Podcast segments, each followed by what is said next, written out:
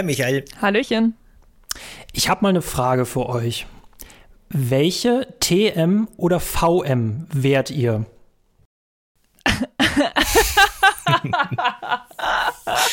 oh, cool, cool. Perfekte Frage. Ich glaube, ich wäre die TM. Oh Gott. Oh Gott. Hm. Ja, hm. das. ja, gute Frage. Ich wäre gerne die TM Schwertanz, weil ich die mega finde. Ja, ja. Ähm, mit der hat man immer so ein bisschen Ass im Ärmel. Und bei der VM, hm, ich glaube, in Sachen VM wäre ich gerne. Ich tendiere zu Surfer, äh, weil es generell meine Lieblings-VM ist. Mhm. Aber ich glaube, ähm, ich bin eher die VM-Zertrümmerer. Und da gehe ich jetzt einfach nicht näher drauf ein. Oh, Sehr spannend. Okay. Interessant, interessant. Ja, Sebastian, TMVM? Äh, ich denke, ich wäre, ähm, ich weiß, ich, ich glaube, ich wäre Gesang weil ich in meinen Kommentaren auf meinem YouTube-Kanal immer wieder höre, dass Leute meine Videos sehr gerne zum Einschlafen gucken. Also anscheinend habe ich eine beruhigende, einschläfernde Wirkung. Ähm, ja, das, das nehme ich so an. Das ist cool. Das passt. Das ist mein TM. Ja, und VM, ich, ich, Surfen ist schon das absolut Beste. Wobei Fliegen mag ich auch gerne. Ich glaube. Du darfst jetzt nicht Fliegen nehmen, weil ich will Fliegen nehmen, aber okay. Dann nimm du Fliegen, aber Surfen hatten wir auch schon. Dann nehme ich einfach Tauchen. Dann nehme ich Tauchen. Oh. oh, stimmt, die gibt's ja auch noch. Fliegen ist halt nicht so cool, weil die nicht 100% Genauigkeit hat. Ja, gut. aber damit kannst du schnell reisen. Oh Eben. ja. Hm. Und vor allem hat man immer, ich mag diese Attacken, in denen man immer diesen, diese eine Runde hat, in der man unverwundbar ist und irgendwelchen super mächtigen Angriffen aus dem Weg gehen kann. Finde ich immer gut. Oh, aber da kommt es dann immer drauf an, wie hoch die Initiative ist, weil entweder wirst du halt vor der Attacke getroffen oder hinterher. das stimmt, ja. Und das hasse ich. Na. Ich finde es so lustig, dass du Gesang wärst, Sebastian, weil ich wollte Abgesang nehmen, was ich eine ganz, ganz tolle äh, TM finde, dass man ja nach drei Runden, äh, beide nach drei Runden, äh, beide Pokémon nach drei Runden sterben. Ich weiß bis heute nicht, was passiert, wenn ich ein Pokémon nur noch habe und mein Gegenüber auch nur noch ein Pokémon habe. Lea, weißt du zufällig, was passiert, wenn dabei Abgesang ausgelöst wirst? Gibt es dann ein Unentschieden? Ach du heilige Maria. Habe ich noch nie erlebt, aber ich tendiere dazu, dass man dann selbst verliert, weil ich mir nicht vorstellen könnte, wie das Spiel anderweitig weitergehen sollte. So rein Spielmechanik, äh, äh, mechanisch, ne, würde ich das auch schätzen mal, ne? Ich mhm. glaube, dann wird man bewusstlos und wacht im Pokémon Center wieder auf, weil das ist das, was passiert, wenn der letzte Pokémon besiegt ist. Es gibt ja auch keinen Zustand, in dem man ohne Pokémon durch die Gegend laufen könnte oder sowas. Insofern muss es so sein, wahrscheinlich. Aber warum nimmst du jetzt was, das in drei Runden alle tötet? Das ist ein bisschen dark, finde ich. ich finde, Abgesang ist eine coole Attacke, weil ihr müsst euch mal überlegen, Lapras verfügt darüber und das verstehe ich bei diesen Pokémon eigentlich nicht, weil das ja einfach so was total Süßes, Schildkrötenartiges ist, aber Abgesang ist eine coole Attacke. Das ist so für so ein Finisher-Move, den man vor allem bei einem Champion verwenden sollte. Ich mag Abgesang. Und äh, um das wieder auszugleichen, nehme ich bei der VM Zerschneider. Oder genau, du hattest mir jetzt Fliegen übrig gelassen, ne? Dann nehme ich mhm. Fliegen. Ich mag Abgesang. Abgesang ist richtig cool. Die Attacke sieht man zu selten, jetzt wo ich drüber nachdenke. Ich habe immer noch die Theorie, dass wenn, die, wenn der Gegner zuerst stirbt, dann wird das so gewertet und mein Pokémon stirbt dann nicht mehr. Hm. Hm. Müssen wir mal ausprobieren im Pokelabor. Ja, genau. Müssen wir Professor ja. Eich anrufen vielleicht. Ah, ja. wir hätten tatsächlich noch eine andere Einstiegsfrage gehabt, weil wir uns echt so ein bisschen äh, die, die Wette gelaufen sind, wer die coolere Einstiegsfrage hat. Die meine Frage wäre jetzt noch gewesen, weil die mit der TMVM war von Sebastian, die ich sehr, sehr geil finde. Meine Frage, die ich jetzt noch daran anschließe, wäre, welcher Arenaleiter wärt ihr für welches Element? Oh Gott. Ja, jetzt wird es ja psychologisch. Top 4 oder Champion zählen oder zählen nicht? Nee, die zählen nicht, würde ich sagen. Oh Mann, Mann, okay. Hm. Die können auch von mir aus zählen, wenn du sie jetzt doch genommen hättest. ah, dann dann wäre ich nämlich sofort, äh, hätte ich Cynthia genommen aus ah. der vierten Generation, wäre ich, oh mein Gott, also ich finde allein schon ihren Charakter einfach total cool und ihre Pokémon, oh Gott, ich weiß nicht, wie oft ich an ihr gescheitert bin als Kind. Mhm. Aber wenn ich jetzt wirklich äh, einen Arenaleiter oder eine Arenaleiterin aussuchen müsste, dann wäre ich gerne Misty mit ihren Wasser-Pokémon. Hm, Sebastian? Warum nicht? Äh, ich überlege gerade, weil richtig einen Arena-Leiter oder Arena-Leiterin könnte ich gar nicht nennen. Aber wenn es nur um den Pokémon-Typ geht, dann hätte ich, glaube ich, am liebsten einfach Drachen-Pokémon, weil die sind meiner Meinung nach voll überpowered. dann bin ich einfach der Stärkste überhaupt. Der Allerbeste, wie keiner vor mir war. Und Ende. ich glaube, ich hätte Unlicht genommen, aber euch ist das dann wieder zu dark. Ergo muss ich irgendwas Positives nehmen. Ähm, Feuer. Unlicht. Nee, auch nicht. Unlicht ist komplett random. Warum Unlicht? Un Unlicht, ich mag Unlichtattacken. Ähm, ansonsten hm, das ist immer das Problem bei diesen Fragen, wenn man immer sich darauf freut, was antworten die anderen darauf und man sich selber keine gute Antwort überlegt. Aber es wäre Unlicht gewesen. Oder Wasser. Auf jeden Fall kein Pflanze, aber das ist wieder ein anderes Thema. Äh, willkommen Leute zu CCG, äh, hier zu Pokémon und wir haben eine ganz besondere Expertin mitgebracht, die liebe Lea Irion. Hallo, stell dich kurz vor. Gerne. Ähm, oh Gott, das ist immer so die Frage, wo man anfängt, wo man aufhört. Äh, wenn ich nicht gerade über Pokémon sinniere, dann arbeite ich als Redakteurin bei einer Tageszeitung. Ähm, genau, und abseits davon bin ich freie Videospieljournalistin und habe mir in den vergangenen Monaten irgendwie den Schwerpunkt Pokémon äh, erarbeitet. Und genau, deswegen sitze ich heute hier. Sehr, sehr, sehr cool, dass du da bist. Aber bevor wir über Videospiele reden, denn eigentlich geht es in diesem Podcast überhaupt nicht um Videospiele, das ist eigentlich nur so eine Scheinfirma, reden wir über das wirklich Wichtige, wir reden einfach nur über Kuchen. Welche Kuchen habt ihr passend zu Pokémon mitgebracht? passend zu Pokémon. Oh je. Äh, also ich habe Lebkuchenherzen mitgebracht äh, mit Zartbitterschokolade, die ich persönlich mega toll finde. Ich habe die jetzt einfach als Mini-Kuchen für mich gewertet. Äh, ich denke, der Begriff Kuchen ist sowieso stark dehnbar. Deswegen ja, äh, sitze ja, ich hier mit zwölf Lebkuchenherzen. Hm. Sehr gut. Warum nicht? Hat dich Michael nicht genug gebrieft wieder? Äh, wir haben quasi so das Gimmick, dass die Kuchen immer zum Spiel passen. Aber äh, doch, ich habe sie gebrieft, aber ich habe ja auch, ich habe ja auch gezeigt, wie man das, wie man da cheaten kann. Ja, ja. Nun gut, die sind, die sind so ein bisschen, sie sind fast rund. Also sie könnten an Pokebälle erinnern. Ah. Entfernt. Könnte von uns stammen. Perfekt. Perfekt. Finde ich großartig. Perfekt. Ja. Und das jetzt auch noch so aus dem, aus dem, ne, aus on the fly quasi. Perfekt. ähm, ich habe heute drei kleine einzelne vegane Schoketten vor mir, die ich mir geholt habe. Eine vom Typ Erdbeer, eine vom Typ Schoko und eine vom Typ äh, Salted Karamell, genau. Und ich stehe jetzt vor der beinahe unmöglichen Aufgabe, mich für eine zu entscheiden. Denn ich werde während des Podcasts nur eine von den dreien essen. Die anderen kriegt dann mein Rivale oder so, weiß ich nicht. Uh. Ich habe einen Teller mit Weihnachtskeksen vor mir und hatte mir auch schon überlegt, welche, Weihn also welche Attacken diese Weihnachtskekse haben könnten. Nämlich einem Kipferle würde ich auf jeden Fall einen Ruckzuckhieb zutrauen, einem Zimtstern halt Sternschauer. Hm, und ich glaube, so ein, so, so, so, so ein Marmeladenkeks, der könnte definitiv Abgesang. Also einer muss definitiv die Abgesang-Attacke können. Aber äh, ja, ich denke mal, wir haben, wir haben alle drei bestanden, richtig gut. Natürlich habe ich sie gebrieft, aber ich habe ja auch gesagt, wie sie cheaten können. wir hatten hier schon richtig krasse Sachen, also auch schon Schokoküsse, die mit äh, Senf gefüllt sind. Das ist, glaube ich, so das Verstörendste, was wir Wie dabei bitte hatten. was? Ja, Sebastian, was? Sebastian. Also das schreit ja nach Abgesang. Das ja, aber das ist, wenn man Sebastian aus seinem Pokéball rauslässt. Also dann geht's zur Sache. Nee, deswegen. willkommen zu Pokémon. Oh Und äh, willkommen zu, ähm, da, nämlich du hattest tatsächlich äh, uns ähm, Pokémon Platin mitgebracht. Und da würde mich sehr interessieren, warum ausgerechnet Pokémon Platin?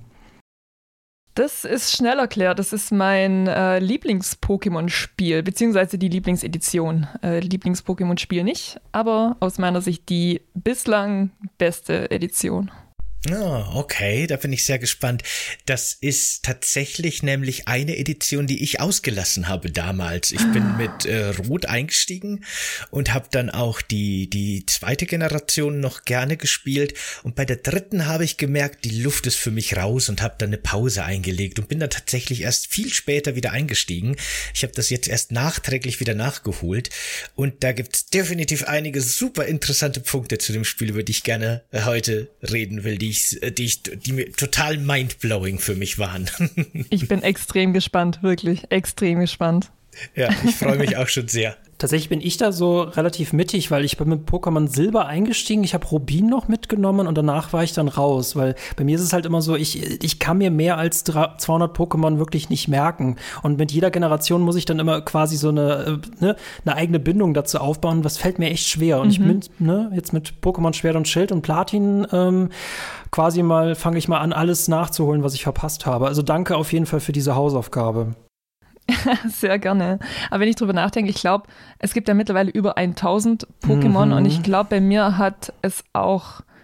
Also ich habe alle Spiele gespielt, aber ich glaube, so dieses komplette Wissen darüber, wie viele Pokémon es wirklich gibt, das hat bei mir nach Generation 6, also nach Pokémon X und Y, aufgehört. Weil da war einfach die Bindung nicht mehr groß genug zu den Editionen.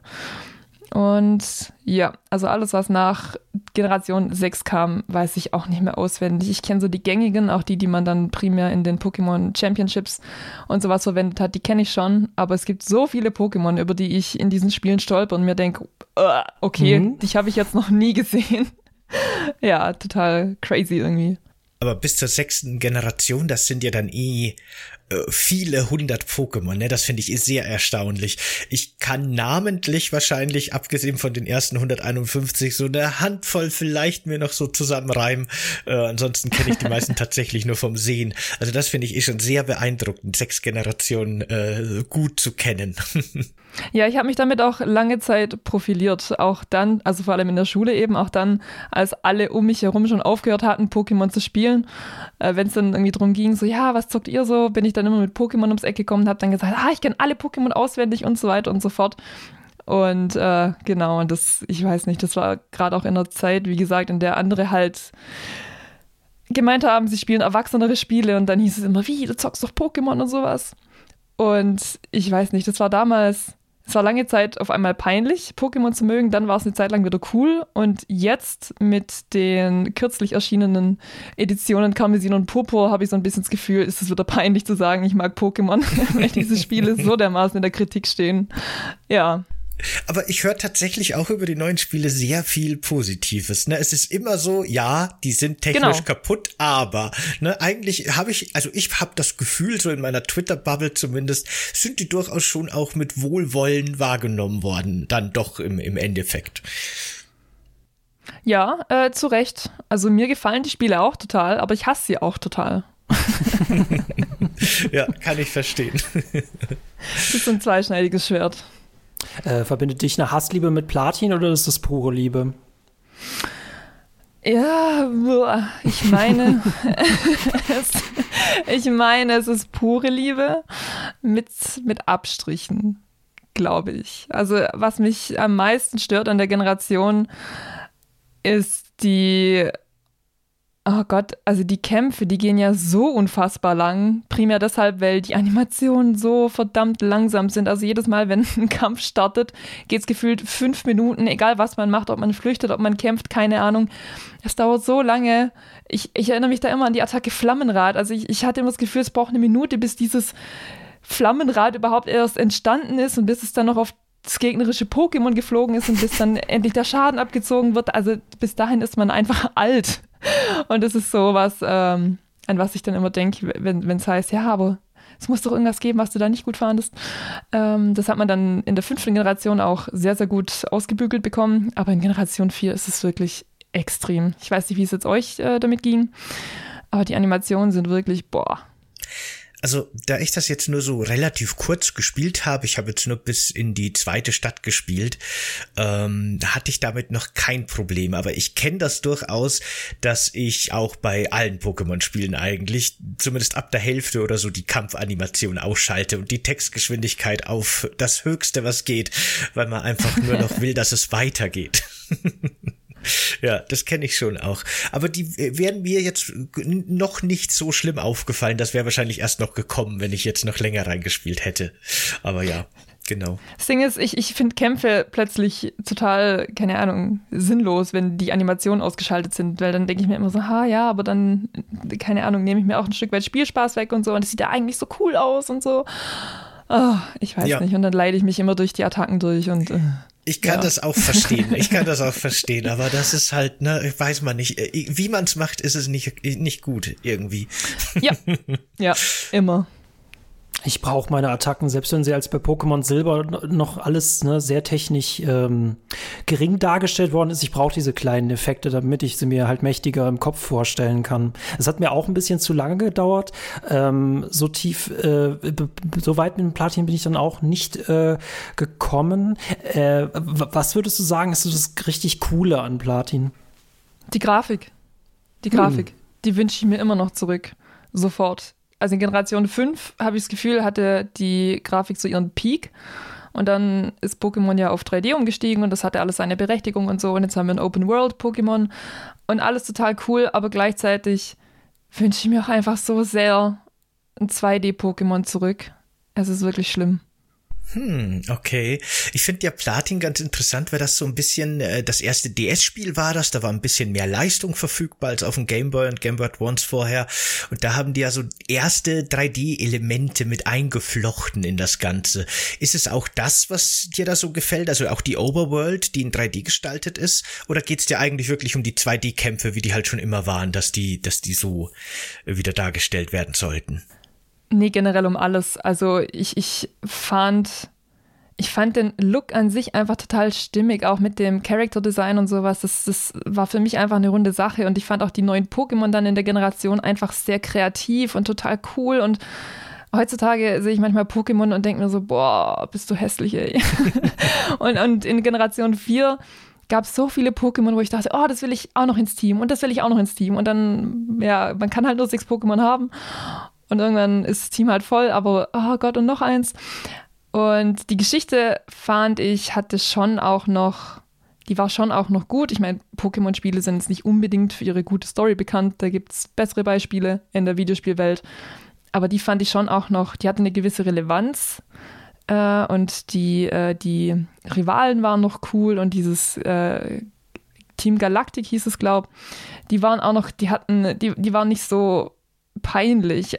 Also, wenn ich mich an Pokémon Schwert und Schild zurückerinnere, ich weiß jetzt auf Anhieb nicht mehr, äh, wie, wie die, die Rüpel da hießen, aber die waren ja so cringy, wirklich, die waren zum Fremdschämen. Und in Generation 4, wie gesagt, hat einfach die ganze Welt noch wie eine runde Sache gewirkt. Und dann ging alles, ja, stetig bergab und jetzt haben wir Karmesin und Popo und oh.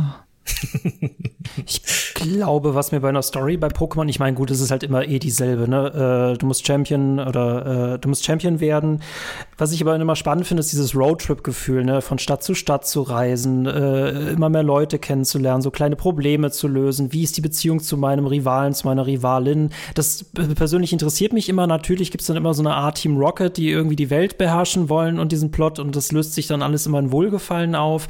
Aber mir geht es vor allem diesen, diesen, diesen Roadtrip und zu wissen, ich fange mit null Pokémon an und am Ende will ich alle haben, aber das hängt auch für mich ganz stark damit zusammen, will ich überhaupt alle haben, weil ich merke auch zum Beispiel bei Pokémon Schwert und Schild, äh, dass ich so viele Pokémon halt irgendwie unkreativ finde und vor allem diesen Karate, es gibt so, es gibt so ein Pokémon, das sieht aus wie ein Karatemeister, als ob der wirklich so eine Kinomo anhätte und das finde ich, denke ich mir, das sieht mir einem Menschen schon wieder viel zu ähnlich und das finde ich so, ach nee, oder so ein Pokémon, das aussieht wie eine Lore, wie aus einem Bergwerk, dachte ich mir auch mal. Das also ist mit- so schlimm. Boah, ja, ich hasse Gegenstände, das. jetzt nehmen sie Gegenstände. Irgendwann gehen ihnen die Ideen aus. Ich fand die aus der ersten Generation fand ich noch richtig cool, aus der zweiten genauso. Ach ja, Pokémon. Ja, ich wäre auch einfach dafür, dass sie aufhören würden, neue Pokémon zu machen. Also sie können wegen mir gerne noch fünf neue legendäre Pokémon oder so pro äh, neue Editionen, Generation machen. Aber ich finde, also allein schon überhaupt 1000 Pokémon erreicht zu haben, war jetzt kein Meilenstein, den ich gebraucht hätte.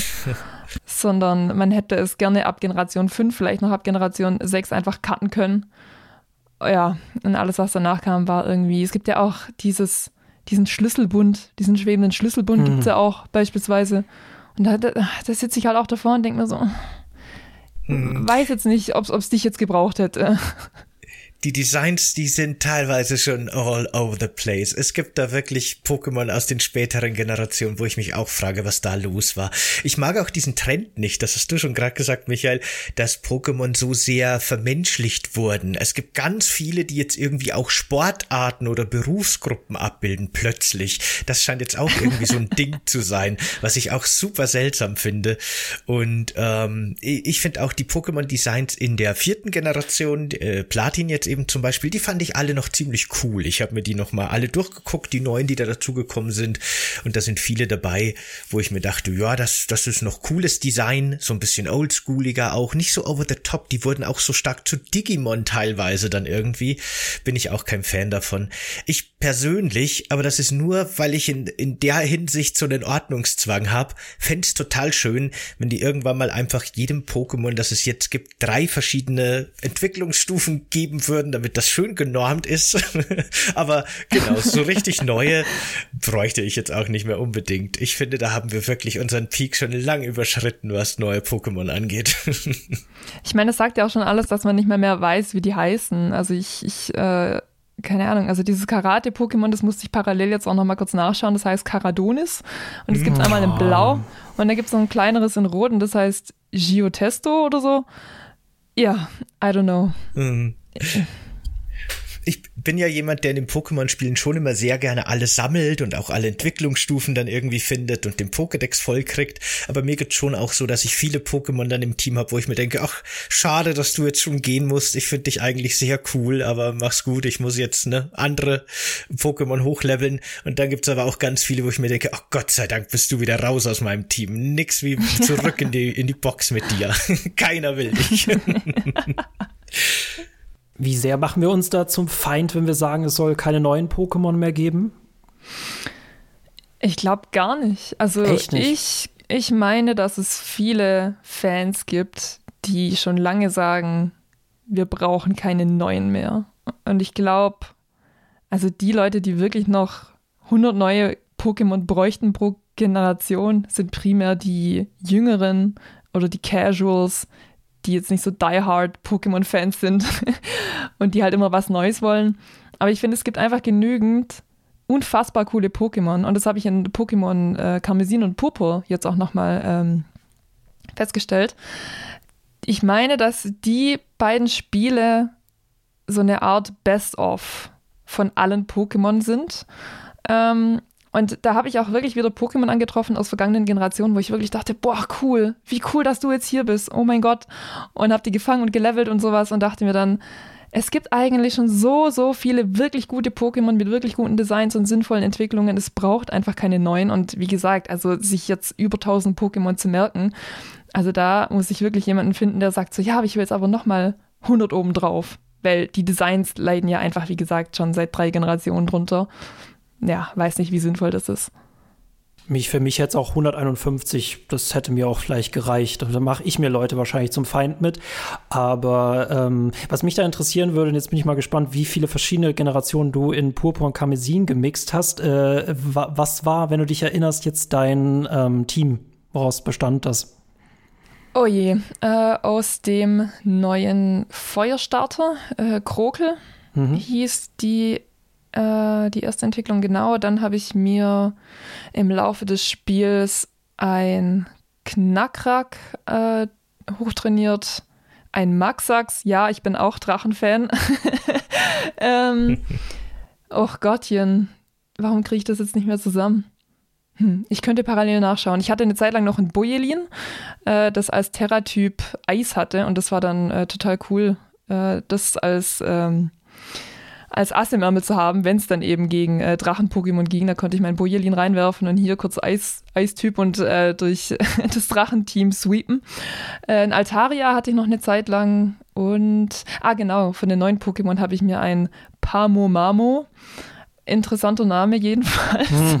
äh, habe ich mir ein Pamomamo hochtrainiert und ich muss sagen, das Ding also ich habe es zuerst gefangen, weil ich es unendlich süß fand und mir dachte, ja, ich will jetzt hier nicht mit einem Pikachu durch die Welt reisen, sondern ich nehme jetzt mal dieses neue Elektro-Pokémon hier und habe nicht viel erwartet, aber dieses Ding ist mit der Zeit wirklich zu meinem Number One Pokémon geworden. Einerseits, weil es eine unfassbar hohe Initiative hat und als Zweityp Kampf besitzt. Und es hat sich irgendwie als Geheimtipp entpuppt im Laufe des Spiels. Und wie gesagt, also ich dachte noch, oh Gott, ja, und das wird wahrscheinlich hier einfach nur ein Pokémon, das ich im Team habe, weil ich es einfach unfassbar süß finde. Aber war, wie gesagt, mein persönlicher Star. Ist das das von, von den neuen Pokémon, das im Grunde wie so ein rundlicher Pikachu-Klon aussieht? Weil das habe ich auch ja, in meinem genau. Team. Ja, Dieses ja, genau. kleine süße Ding. Mhm, Ja, mhm. ja, ja. Ja, das ist Oh. super, das stimmt. Also ich weiß jetzt nicht genau, ob das ein ganz neues Pokémon ist oder ob das nur aus einer Generation stammt, die ich nicht kenne. Aber in dem Karmesin habe ich zum ersten Mal ein Pokémon gesehen, das aus zwei Mäusen besteht, die immer im ist unterwegs neu. sind. Ah ja, genau. Und das fand ich sehr, sehr cool. Weil wenn sich das weiterentwickelt, dann sind da plötzlich noch kleine Mäuse mit dabei und dann heißt das Pokémon im, im Englischen zumindest Mousehold. Und das finde ich so witzig, Ja. dass dann so eine Mausfamilie da als Mousehold dasteht. Fand ich super cool. ah, ich glaube, du, mein, du meinst äh, Zwiebs, oder? Ja, das Zwiebs, kann sein. So Mhm, Kle- Genau, genau. Da, ah, das, das hatte ich gesehen und dachte dann, oh, okay, interessant, direkt mal nachschauen. Und ich habe rausgefunden, äh, das entwickelt, also entwickelt kann man glaube nicht sagen, aber ja, wobei doch, ja, es, also es heißt in seiner Normalform Zwiebs und wenn es sich entwickelt hat, dann ist es ein Famibs. Und es gibt eine Wahrscheinlichkeit von 99 Prozent, dass hinterher äh, eine Viererfamilie draus entsteht und es gibt eine Wahrscheinlichkeit von 1%, dass eine Dreierfamilie draus entsteht. Fand ich total interessant. Oh. interessant. Also dieses Famibs, das kann einmal zu viert sein, was man dann, wie gesagt, zu 99% bekommt, oder es ist zu dritt. Und das kriegt man aber nur mit einer Wahrscheinlichkeit von einem Prozent. Aber ist das dann schon, äh, reden wir hier schon von Shiny-Wahrscheinlichkeiten oder ist das noch mal was anderes? Vermutlich schon. Also, wobei, ein Schein, ja, Dann wäre ja es kommt quasi dem ein, wahrscheinlich ähnlich. dann wäre wahrscheinlich eine Dreierfamilie in Shiny das Ja, ja, unglaublich seltenste Pokémon im ganzen Universum. Ja, Mhm. genau. Also die Shiny-Version, die unterscheidet sich gar nicht so groß von der normalen Version. Also die normale Version ist ja eigentlich nur weiß und die Shiny-Version ist wirklich eine Nuance grauer. Also man sieht es eigentlich gar nicht, dass es ein Shiny-Pokémon ist. Aber ich glaube, eine Dreierfamilie in Shiny ist so Overkill, was, was äh, Hunting anbelangt. Ich weiß nicht, wie lange man für ein Shiny Dreierfamilien-Sweeps, äh, Famibs dafür fahren muss. Ach du heilige Maria. Das würde ich gerne mal ausrechnen. Was würde ich dafür auf Ebay bekommen? Bestimmt einen fünfstelligen Betrag. Darf man auf eBay noch digitale Güter handeln? Ich glaube nicht, ne? Ich glaube, ist schwierig. Aber gut. Wurde Man kann sich ja zum verboten? Tauschen verabreden. Ich bin mir nicht sicher. Ja. Ich dachte, dass das, dass das schwierig ist. Aber vielleicht stimmt es auch gar nicht. Ich bin mir nicht sicher. Was weiß ich. Nach der Pokémon Go würde mich das nicht wundern. Äh, was mich persönlich interessiert, da du ja auch Pokémon Purpur Karmesin für Four Players getestet hast und dass es ja auch schon wieder so eine Open World ist und ich bin nicht ganz sicher, inwiefern Pokémon diesen Open World Raum jetzt mal wirklich auch mal umgesetzt hat. Was ich persönlich immer cool fand an Pokémon sind auch so noch die Nebenaktivitäten, die man machen kann. Ins Casino gehen. Ich fand auch den Schönheitswettbewerb, ich glaube, es hieß so in Pokémon Rubin, das fand ich auch sehr, sehr spannend, oder dass man sein eigenes Baumhaus bauen konnte. Äh, was wird, Das war so cool. das war so richtig cool. Vor allem, du konntest mit Leuten tauschen und hast dadurch neue Möbel bekommen. Warum gibt's das heute nicht mehr, Mann? Das gab es in der vierten Generation noch, aber nicht als Baumhaus, sondern als Untergrundhöhle. Da konnte man sich auch mit Möbeln äh, eine kleine Höhle einrichten. Was? Und dann Okay. ging es einfach komplett verloren. Ja, das ist so cool. Ich glaube, das kann, da kann man sich so ein Set in Erzelingen holen, äh, in Platin. Ja, und dann, ja, war's weg. Bevor ich mit zu meiner eigentlichen Frage zurückkomme, fällt mir gleich eine andere Frage ein. Äh, strahlender Diamant, quasi diese Remakes von den äh, oh Gott, normalen nein, Versionen. nein, ich weigere mich drüber zu reden. Oh mein Gott, nein, mm, mm. Also so nicht schrecklich. kaufen. Nicht kaufen. nein, bitte kaufen. nicht. Bitte nur das Originalspiel spielen. Ach du Heilige, oh Gott, die Spiele sind so unfassbar schlecht. Oh, ich habe noch nie so schlechte Remakes gespielt. Wirklich, ich, ich verstehe nicht, wie man Generation 4 nehmen konnte und das daraus machen konnte. Ich weiß nicht, wie es, also wer da an den Hebeln saß. Heilige Maria. Nee, also ich habe noch PTSD von diesen Spielen.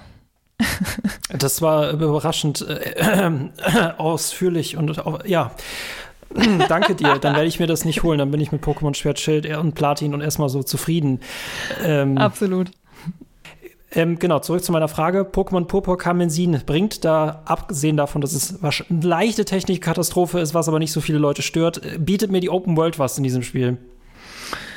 Auf jeden Fall viele Stunden Spielspaß. Ähm, man muss sich damit abfinden, dass die absolut hässlich ist und technisch einfach, wie gesagt, gefühlt fünf Konsolengenerationen in der Vergangenheit liegt. Aber wenn man da zwei Augen zudrücken kann, hat man, glaube ich, sehr viel Spaß damit. Ich finde, es ist nur auf dem Papier eine Open World, weil im Prinzip ähm, ist das alles so, äh, wie nennt man das, Level cupped. Also ich weiß nicht, man, man spielt auf der einen Seite des Ufers gegen Pokémon auf Level 20, geht über die Brücke und hat auf einmal äh, einen Dragoran auf Level 75 vor sich. Ähm, und dann, ja, muss man halt wieder umkehren und kommt da jetzt nicht unbedingt weiter. Ich hatte auch den Fall, dass meine äh, letzte Arena, die ich bestritten hatte, die war vom Level her auf ich glaube, Level 40, zwischen Level 40 und 50 und ich selber war halt schon, also ging auf Level 70 zu und habe dann das Spiel quasi nicht so gespielt, wie es von den EntwicklerInnen angedacht war. Und das war dann irgendwie schon so ein, so ein Bummer, wo ich wirklich dachte, oh Mann, irgendwie blöd, dass ich da jetzt mit einem Pokémon quasi durchsweepen kann. Ähm, eben weil ich das Spiel offensichtlich nicht so gespielt habe, wie es angedacht war.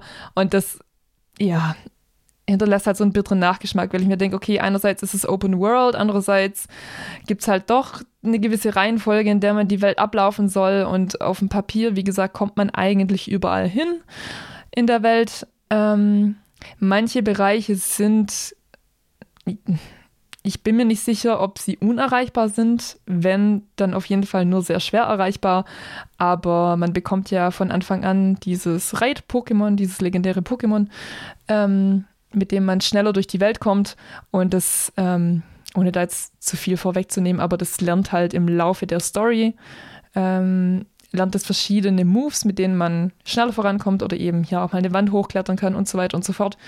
Und ich meine, dass man dadurch dann an Orte kommt, an die man davor nicht kommen konnte.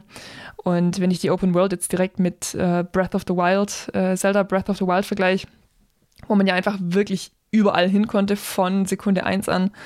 Äh, wenn man genug Skill mitgebracht hat, dann ist das eher so eine Schein-Open World. Weil, wie gesagt, eigentlich theoretisch, theoretisch kommt man überall hin, aber die Pokémon, die man dann fängt oder auch nicht fängt, die gehorchen einem sowieso nicht. Und ja, davon hat man nicht wirklich einen Spielvorteil. Und wie gesagt, die Geschichte an sich soll ja auch in einer gewissen Reihenfolge dann abgespielt werden, weil sich die Level nicht mit dem eigenen Team skalieren. Deswegen, ja, man hat extrem viel Spaß damit. Äh, man hat, also gerade auch wenn man ein Sammler ist, dann ähm, ist die Open World total cool. Vor allem, weil einfach überall Pokémon sind und ich hatte da dann immer diese oh, nur noch eins Mentalität. Ich habe hier noch ein Pokémon gefangen, habe da hinten eins gesehen und dachte, oh, das fehlt mir jetzt auch noch ein Pokédex. Okay, das noch drei Stunden später, oh, ich sollte jetzt mal aufhören. ähm, genau, aber deswegen eigentlich eine gute Open World, die ja keine Open eigentlich World ist. keine ist. Ah. Genau. Man kann vor allem auch dieses Reittier wunderbar exploiten. Das hat so einen lustigen Bug aktuell noch im Spiel. Ähm, wenn man eigentlich versucht, so steile Abhänge hochzuspringen, dann rutscht das immer so ein bisschen nach unten und man kommt nicht wirklich höher. Wenn man allerdings einfach das Pokémon verkehrt rum hinstellt und rückwärts springt, dann rutscht es immer so ein bisschen nach oben. Und das kann man super ausnutzen, um steile Abhänge rückwärts nach oben zu rutschen, wenn man es gut timet. Somit kommt man wirklich schon von Anfang an überall hin, wenn man man will. Ich bin da Ach, auch sehr früh, in, äh, sehr früh in dem Gebiet. Da war äh, mein, mein Starter. Ich habe übrigens auch das Feuerkrokodil genommen. Definitiv beste der beste, ja, der beste Starter in der Generation. Äh, bin da auch mit meinem Level 20 Team im Gebiet mit Pokémon über Level 30 Uh, aber weil die eben alle neu waren und mein Sammeltrieb da eingesetzt habe, habe ich mir gedacht, ach komm, das schaffe ich, die fange ich jetzt. Und habe mhm. mich dann mhm. tatsächlich durchgeboxt und habe die wirklich dann mit, mit Hypnose und Verwirren und so, so weit runtergekämpft, dass ich die wirklich fangen konnte. Habe dann auch mein Team super krass hochgelevelt, da kriegt man wirklich viel Erfahrungspunkte, wenn man das dann schafft. Und da war ich dann auch sehr schnell sehr überpowered leider. Da habe ich mhm. mir auch so ein bisschen das Balancing kaputt gemacht. Da ich aber, wie gesagt, ja E-Pokémon gerne hochlevel und dann wieder ersetze, dass ich andere hochleveln kann, war das dann nicht so schlimm. Aber ja, man kann ja schon ziemlich viel Umfug treiben, der so nicht gedacht ist in der Welt, auf jeden Fall.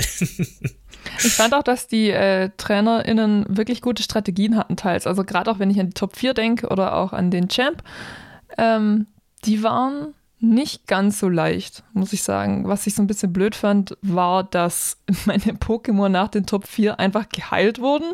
Wo ich wirklich dachte, also langsam nimmt es echt absurde Ausmaße an, weil ich meine, dass es in vergangenen Editionen noch nie der Fall war, mm -mm. dass die Pokémon vom Champion geheilt wurden. Das ist also wirklich, ich habe ich hab mich extra nochmal mit Belebern eingedeckt, Top-Genesungen und so weiter und besieg, äh, ja, den vierten Trainer und dann werden einfach meine Pokémon geheilt und da war ich wirklich ein bisschen empört. Also da hatte ich mir schon gewünscht, dass man mich wenigstens vorher fragt.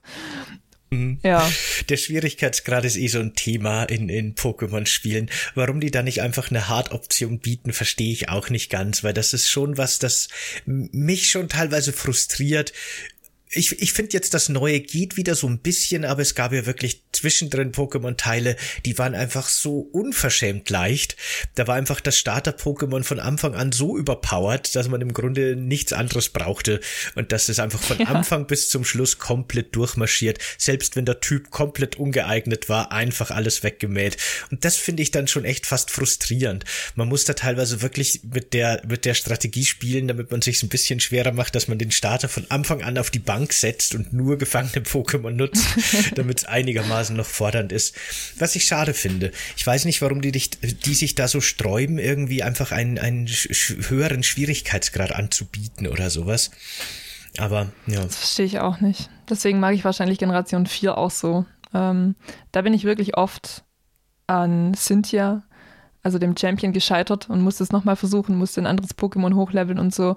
Und das finde ich dann schon cool, weil es wird ja, das ganze Spiel über wird immer suggeriert, der Champion ist einfach der beste Trainer in der ganzen Region und niemand ist so gut wie der. Und dann landet man in der Pokémon-Liga und spaziert da durch und man denkt sich so, hm, okay, cool, I guess. Ähm, und ich glaube, X und Y waren schon relativ leicht, was, was es anbelangt. Äh, von Generation 7 habe ich überhaupt keine Erinnerung mehr.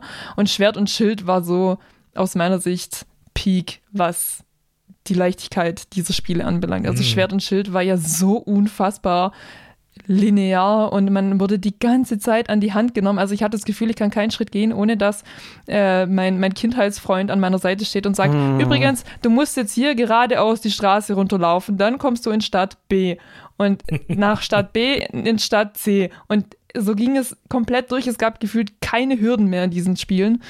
Also das war wirklich absoluter Horror. Ich, äh, da tatsächlich war ja für mich eines meiner äh, kindheitsprägendsten Ereignisse, dass ich die auf der Pokémon Silberne als 10 Jähriger die Top 4 überlebt hat und dann noch tatsächlich den Champ, weil ich fand diese Philosophie dahinter, du musst erstmal an den Top 4 vorbei, überhaupt, dass du die Möglichkeit hast, gegen den Champ zu kämpfen. Das fand ich so großartig und ich bin daran so oft gescheitert. Und so, umso befriedigender hat es sich angefühlt, wenn man das endlich geschafft hat. Und mhm. äh, ich habe Platin jetzt, jetzt danach gespielt, davor jetzt noch mit Pokémon Schwert Schild eingestiegen, also so viele Generationen übersprungen und ich bin ja echt wirklich verstört, wie einfach dieses Spiel ist, also wie casualig. Vor allem äh, die, die Grundregel, der Rivale, die Rivalin nennt immer dein Konter-Pokémon. Und bei Schwert und Schild ist es einfach umgekehrt. Ich ja. nehme das Feuer-Pokémon, er nimmt das Pflanzen-Pokémon und quaselt, faselt dann die ganze Zeit davon, ja, ich bin jetzt der nächste Champ. Und ich kann wirklich keinen irgendwie wirklich ernst nehmen. Vor allem, du wirst ja permanent geheilt und alle Pokémon kriegen immer XP, egal ob sie am Kampf beteiligt sind oder nicht. Und das sind halt alles solche Hilfsmechaniken. Also es ist sehr, sehr entspannt. Aber oh, da wünsche ich mir wirklich diese Pokémon silberne Zeit zurück, wo die wirklich gesagt haben, nee, wir machen dich fertig. Du brauchst nicht zu denken, dass wir ein Kinderspiel sind.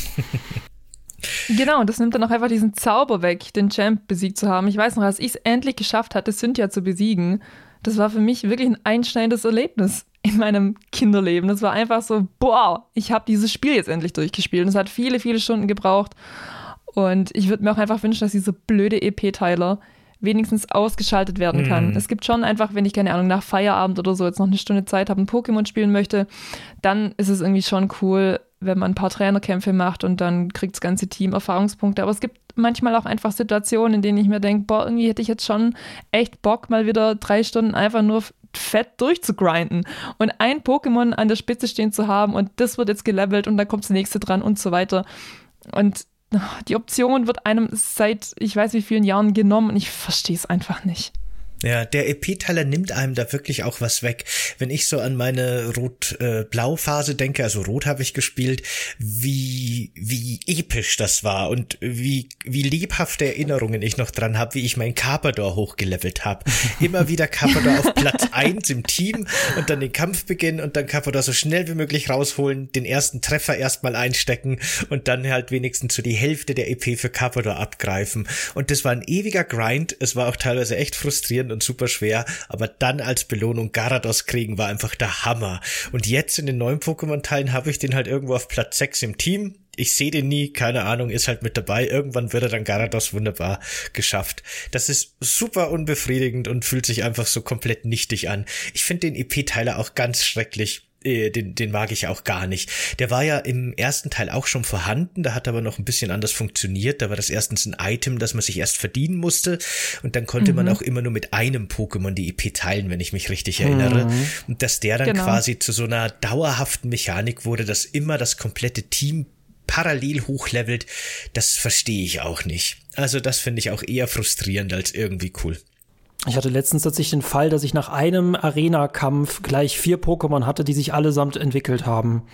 Und das nimmt dem Ganzen ja den Zauber, weil es ist aber irgendwie schön, wenn man gerade so einen Arena-Kampf hatte und das Starter-Pokémon entwickelt sich dann durch den letzten Kampf weiter. Das hat dann auch wirklich so eine Belohnung und man weiß, oh, man ist jetzt auf der nächsten Stufe.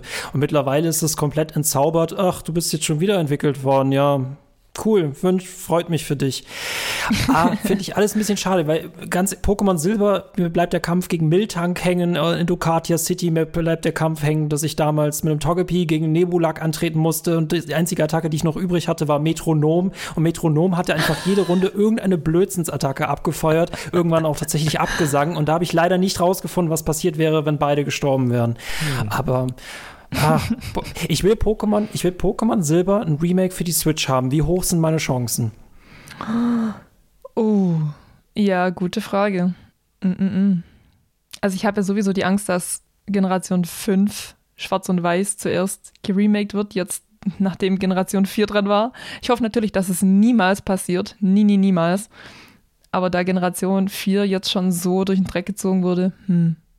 Wobei, ja, Silber hatte halt schon sein Remake quasi. Ich weiß nicht, Kann man das vergleichen? Also hast du beide ja? gespielt? Würdest du sagen, äh, wie krass unterscheidet sich dieses Remake zu Silber? Ist da der Zauber noch auf jeden Fall drin oder ist zu viel äh, Schnickschnack dabei?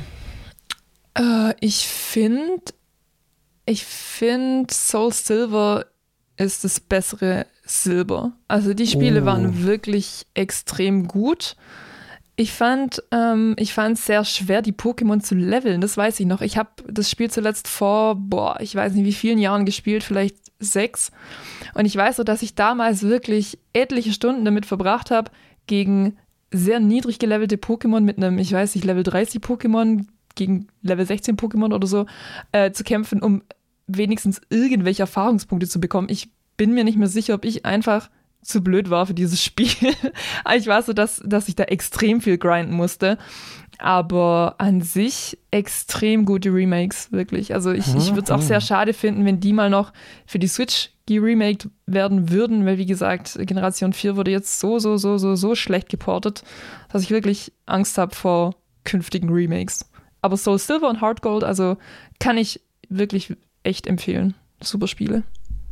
Ich weiß nicht, wie, ich, wie, kannst du gern mal sagen, wie du das sehen würdest, weil ich bin so ein bisschen hin und her gerissen bei dem Gedanken, dass jetzt zum Beispiel Pokémon Rot oder von mir aus jetzt auch äh, dann die vierte oder fünfte Generation in die Formel der aktuellen Pokémon-Spiele übersetzt werden würde. Also ein, ein klassisches Pokémon Remake, aber mit der Open World und dem Pokémon-Fangsystem und so weiter von jetzt den aktuellen Spielen.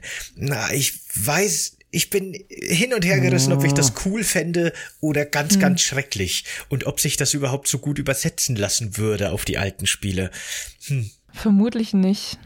Also ich denke mir immer, die beste Art, diese Spiele zu remaken, wäre eigentlich eine Art 2D HD-Grafik zu nehmen, wie jetzt beispielsweise bei Octopath Traveler. Die Spiele fand ich wunderschön. Ähm, und ich denke, eine solche Grafik wäre für alle alten Pixel-Games, also alles vor Pokémon X und Y, eigentlich die erste Wahl. Aber da Game Freak für Generation 4 ja jetzt schon entschieden hatte, dass die Spiele lieber in 3D gespielt werden sollten, äh, habe ich da wenig Hoffnung. Und ich glaube, die alten Spiele, die ja eben doch extrem linear waren, ich bin mir nicht sicher, wie, wie gut man die in Open World übersetzen könnte. Vermutlich sollte man es dann einfach so machen, dass man die Elemente nimmt, es bei einer linearen Welt belässt, aber eben mit allen Vorzügen, die Karmesin und Purpur jetzt gebracht haben, eben gerade dieses, äh, die Pokémon äh, stromen durch die Welt und, und verstecken sich nicht mehr hinter ein paar äh, Pixeln Gras. Ja, ich denke, das wäre vermutlich the way to go. Ich weiß nicht, wie ihr das seht. Mhm. Also jetzt, wo du sagst, ich habe da tatsächlich gar nicht dran gedacht, aber so ein Octopath Traveler-artiger moderner Pixel-Stil, das wäre schon ziemlich cool, muss ich sagen. Die Pokémon in diesem äh, wirklich auch sehr schönen Grafikstil zu sehen wie Octopath Traveler, gerade so die großen Bosse, die ja dann wirklich sehr impulsant und cool gepixelt aussehen, da hätte ich mhm. tatsächlich mhm. echt Bock drauf, ja. Das ist eine sehr coole Idee, das stimmt. Ich hätte irgendwie Bock auf einen, ich weiß, dass es absolut unrealistisch ist, aber ich äußere es trotzdem. Ich hätte Bock auf einen, eine, ähm, eine Port Collection oder ein Collection Port, dass ich quasi alle Pokémon-Spiele einfach so wie sie sind auf der Switch spielen könnte. Ich weiß nicht, ja. wie teuer das wäre, aber ich würde es kaufen. Die bräuchten Grafik gar, nicht, gar nichts zu machen. Weil ich persönlich finde es wirklich sehr schwierig, weil wenn ich zum Beispiel Pokémon Silber spielen will, zu, wenn ich zum Glück noch einen Game Boy äh, Color habe oder Advance, mir dann eine dieser Kassetten bei eBay kaufen muss, bei eBay Kleinanzeigen, was ich während der Pandemie getan habe, das Ding dann bekomme, merke, dass die Batterie leer ist, dann kann ich das Ding wieder abschicken, damit es ausgetauscht wird ich finde, die Zugänglichkeit nimmt total ab. Und ich finde dann die Alternative zu haben, Pokémon Schwert Schild, alles ist so easy peasy. Weiß ich nicht. Ich will jetzt einen Port haben, aber ich krieg den nicht.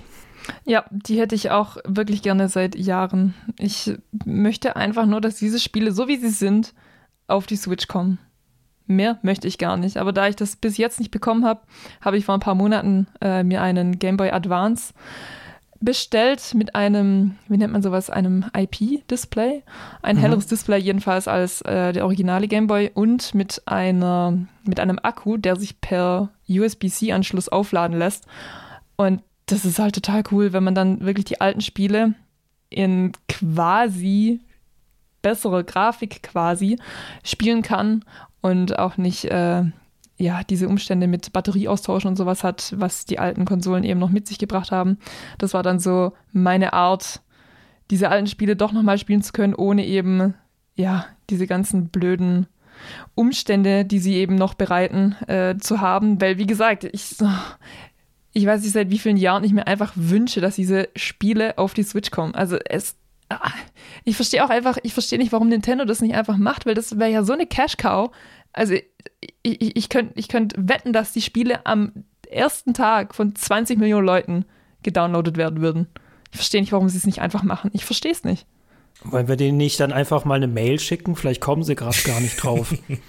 ja, also ja, also wenn sie Geld brauchen, sie können mich anrufen. Ich, ich äh, habe da noch ein paar Ideen, die sie gerne umsetzen könnten. Also ich verstehe nicht, wie man da nicht drauf kommt, wirklich. Also oder ich, zumindest verstehe ich nicht, warum es nicht einfach umgesetzt wird, weil mir kann man nicht erzählen, dass niemand im Hause Nintendo oder bei Game Freak nicht schon die Idee hatte, das einfach zu machen. Ich verstehe es nicht. Wobei ich auch mal mitbekommen habe, wohl, dass äh, gerade bei Generation 4 sei es wohl ein Problem gewesen, dass äh, viele Spielerinnen und Spieler an einem Punkt nicht mehr wirklich verstanden haben, wo sie hin müssen, weil sie nicht mehr hinterhergekommen sind mit der Story. Und das verstehe ich so ein bisschen, weil man muss an ja, man muss ja mal backtracken und sowas und eigentlich wird es vom Spiel erklärt, aber offenbar hatten ein paar Leute Probleme damit und dann, wie gesagt, kam irgendwann ein Schwert und Schild raus, wo es ja wirklich einfach nur noch die Straße runterlaufen war und mh. ich könnte mir halt vorstellen, dass Game Freak dann sagt so, ja, nee, aber die Leute damals und oh, die Spiele, die waren vermutlich zu schwer und wir müssen da jetzt ein Remake draus machen, dass die Leute unbedingt wissen, wo sie hin können und ach je, ich weiß es nicht.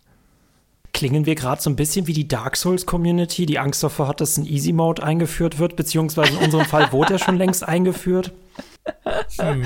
vermutlich, vermutlich. Ich meine, selbst wenn es ein Mode wäre, dann wäre es ja immer noch, also die, die, die Die Hard Dark Souls Fans könnten ja einfach ihr Spiel so spielen, wie sie spielen möchten, aber alle anderen, die halt einfach nicht so skilled sind, könnten einfach den Easy Mode spielen.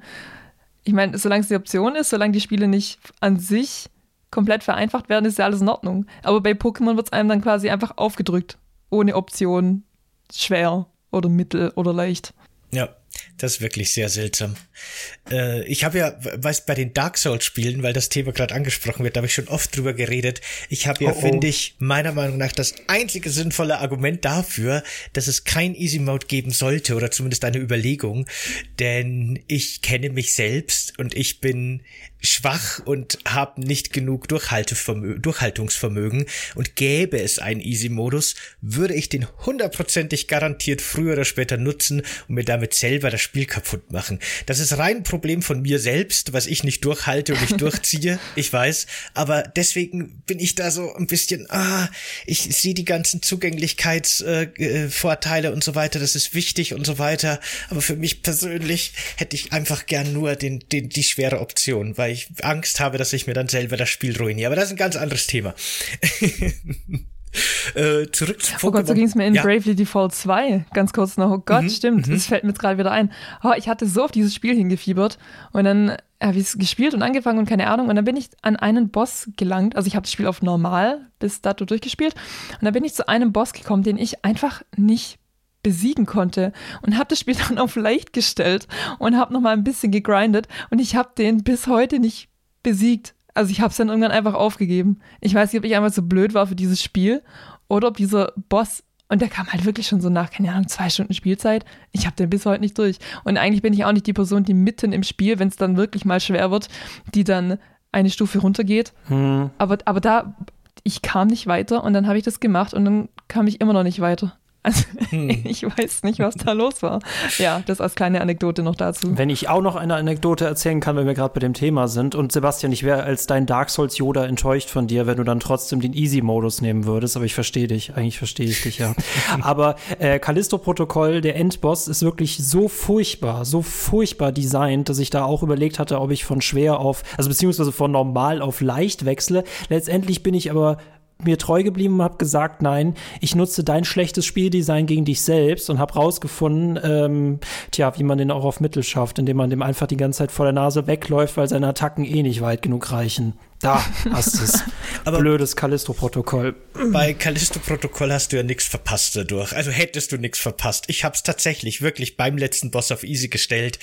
Aber da ist es ja nicht so, dass sich das wie ein Achievement anfühlt. Für mich zumindest. Ne? Das ist einfach irgendwie ein nerviger Boss. Aber ja, okay. Trotzdem mag ich das Spiel irgendwie. Wir haben dich komplett vom Thema abgebracht. Sebastian. Ich wollte eigentlich nochmal zurück zu Pokémon Platin, weil ich finde, die wichtigste Frage haben wir noch gar nicht gestellt. Welches Starter-Pokémon habt ihr euch denn ausgesucht? Oh, äh, ganz kurz oh für unsere HörerInnen beschreibe ich kurz. Es gibt äh, wie immer natürlich drei Pokémon, klar. Äh, zum einen haben wir da äh, Schellast oder Chellast. Äh, so Schellast. Wie bitte? So wird zumindest im Shellast, so wird im Anime genannt. Ja, ja genau. Shellast. Äh, Im Grunde eine Pflanzenschildkröte, sieht ein bisschen doof aus, aber sehr niedlich. Dann gibt es Panflam, den brennenden Affen, den Feueraffen und äh, Plinfa, den niedlichen Wasserpinguin. Äh, für was habt ihr euch denn entschieden oder würdet ihr euch entscheiden? Also ich habe das Spiel schon so oft durchgespielt und ich glaube, ich habe in 80 Prozent der Fällen habe ich Panflam genommen. In allen anderen Fällen eigentlich Shelast, weil ich Plinfa im Anime so unendlich nervig fand, dass ich gedacht habe, nee, ich nehme dich aus Prinzip nicht. Ähm, und Gelast hat eine so coole, eine so coole Endentwicklung. Also Shelterra ist einfach vom Design her so cool. Dann ist diese Pflanzenschildkröte irgendwann so groß, dass sie einen eigenen Baum auf dem Rücken hat. Ich meine, sorry, also wie cool kann Pokémon noch werden? Schon cool. Mhm. Und Panflam ist halt, ja, ich weiß nicht, Panflam ist so ein bisschen wie wie Glumanda, habe ich so das Gefühl, so diese Mainstream. Ich habe eh das Gefühl, dass Feuerstarter generell Mainstream sind. Mhm. Aber Panferno ist halt, ich meine, Feuer und Kampf und der hat einen so coolen Schrei auch noch. Ach je, also ich, ich simpe jedes Mal für Panflam, leider. Auch wenn mein Herz jedes Mal Gelast sagt, aber es wird doch viel zu oft Panflam. Ich habe auch Panflam genommen und ich muss dazu sagen, es gibt nur eine einzige Generation, in der ich mal absichtlich das Wasser-Pokémon genommen habe. Das war Kanimani aus Silberne Edition. Kanimani, mein Herz gehört dir. Ähm, aber wir, wir, hatten auch schon mal diese, sowieso schon diese hitzige Diskussion darüber gehabt. Lea, jetzt kannst du sie uns ein für alle Mal beantworten. War Bisasam extrem unbeliebt? Nee, nee. Also extrem unbeliebt nicht. Guck, ich hätte das halt anders formulieren müssen. Ich hätte das anders formulieren müssen. Äh, fällt die Wahl nicht automatisch immer zu Glumanda oder zu Shiggy? Nee, aber das war nie die Diskussion, die wir geführt haben. Du hast gesagt, alle hassen Bisasam. Mehr oder weniger wortwörtlich. Und da habe ich dir widersprochen. Bisasam ist super. ja, ich glaube, Bisasam wird nicht gehasst, aber ich glaube, Bisasam ist halt einfach nicht so cool wie Shiggy und Genau, Klumanda. das wollte ich ja das eigentlich stimmt. sagen. ja, ja, genau.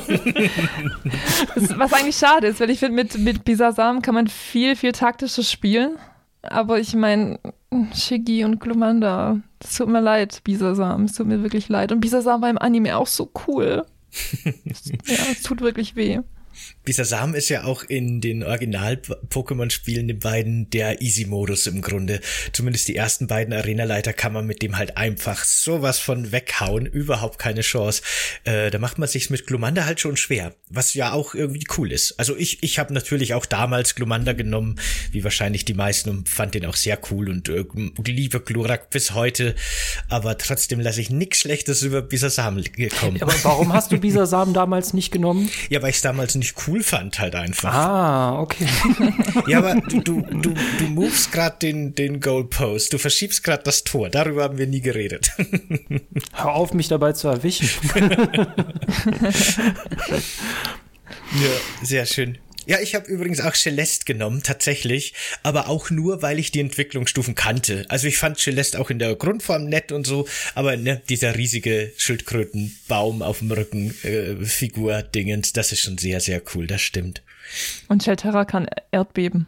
Mhm. Also ich mhm. meine, wer mehr Argumente braucht, dem kann ich auch nicht mehr helfen. Erdbeben ist schon eine coole Attacke, ja. Ich liebe Erdbeben. Oh Gott. Knackrack und Erdbeben. Oh. Ich mag ja Biss. Biss? Warum Biss? Warum nicht Knirscher? Ah, stimmt. Gibt es auch nicht noch Stahlknirscher und so? Ich bin so lange schon raus. Es Aber Biss ist eigentlich immer ganz gut. Donnerzahn, Eiszahn, Feuerzahn, Knirscher. Ich glaube, das sind so alle Attacken, die mit Beißen zu tun haben. Und halt Biss, klar. Haben die alle diese, diese passive Fähigkeit, dass Gegner zurückschrecken können, wenn man das macht? Ähm, bei Biss schon, bei Biss gibt's das, eben. ja. Mhm. Genau, bei Knirscher sinkt die, oh Gott, Verteidigung oder Spezialverteidigung? Warte, das muss ich parallel jetzt kurz nachschauen. Bei den anderen ist es auf jeden Fall, also bei Donnerzahn natürlich Paralyse, Feuerzahn, äh, Verbrennung und bei Eiszahn Einfrieren. Und bei Knirscher, ah genau, die Verteidigung des Ziels wird mit einer Wahrscheinlichkeit von 20% um eine Stufe gesenkt. Ah, ja. Und, ah nee, genau, das war in der, äh, warte, nee, hier, hier steht, in der zweiten und dritten Generation wird die Spezialverteidigung des Ziels mit einer Wahrscheinlichkeit um 20 Prozent um eine Stufe gesenkt. Das war in der zweiten und dritten Generation. Jetzt bin ich nicht sicher, äh, wie es heute ist. Ich wünsche mir immer noch ein Wer wird Millionär mit Pokémon-Fragen nur zu Attacken. Ich würde es so feiern. Mhm. Ich würde es gucken. Ich will nicht mit, oh, ich würde es auch it. gucken. Aber ich würde es gucken.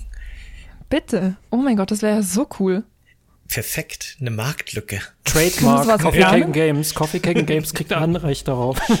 Bitte, wie cool wäre das denn? Ja, haben wir eine Idee für die zweite Staffel nächstes ja, Jahr. Sehr gut. Aufschreiben, aufschreiben. Danke dir, Lea. Danke. Ja, ja, gerne, gerne. Musst du vorbeikommen.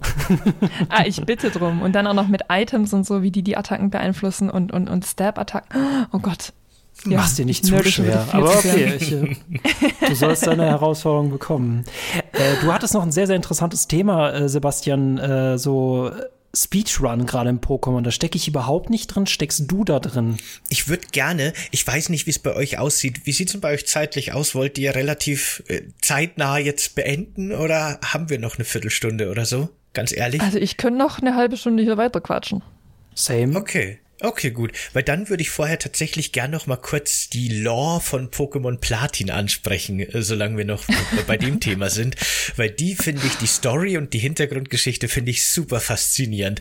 Weil, wie gesagt, ne, ich habe die ersten zwei Generationen wirklich gespielt, die dritte schon nicht mehr. Für mich ist Pokémon Story, ich will der Allerbeste sein, wie keiner vor mir war, und dann kommt Team Rocket und will alle Pokémon klauen. Das ist so ne, die Komplexität von Pokémon. Und jetzt komme ich hier in Platin und plötzlich geht's da um ein Team äh, Galactic oder wie sie heißen. Ja genau, Team Galactic, die die Welt neu formieren und vernichten wollen und wollen dafür uralte verbannte Pokémon-Götter aus ihren Paralleluniversen befreien. Und es gibt einen Schöpfungsmythos von Arceus, der irgendwie drei andere Götter erschaffen hat. Und Arceus war quasi so der Gott der Materie und die beiden anderen, Palika und äh, Diagla, glaube ich, sind die Götter für Raum und Zeit. Und dann kam aber dieser Antigott, What? Äh, Giratina, der quasi die Antimaterie verkörpert und der musste dann in sein eigenes Paralleluniversum gesperrt werden, damit der nicht die komplette Existenz auslöscht. Und ich saß da echt davor, als ich mir das angeguckt habe und dachte mir, holy shit, was ist eigentlich passiert? Wann wurde Pokémon so komplex? Was ist mit der, was, warum gibt's plötzlich so eine krasse Lore? Und ich habe jetzt tatsächlich auch erst verstanden, da du uns Platin empfohlen hast und ich mir das ein bisschen angeguckt habe, dass das Pokémon-Spiel vom letzten Jahr äh, Pokémon Legends Arceus quasi so ein bisschen von der Story her die, die Origin Story von dem Arceus Pokémon aus Platin war, was ich ja auch super crazy fand. Also das war für mich total wow. Ich habe gerade eine ganz neue Ebene des, der Pokémon-Spiele entdeckt, die Hintergrundlore.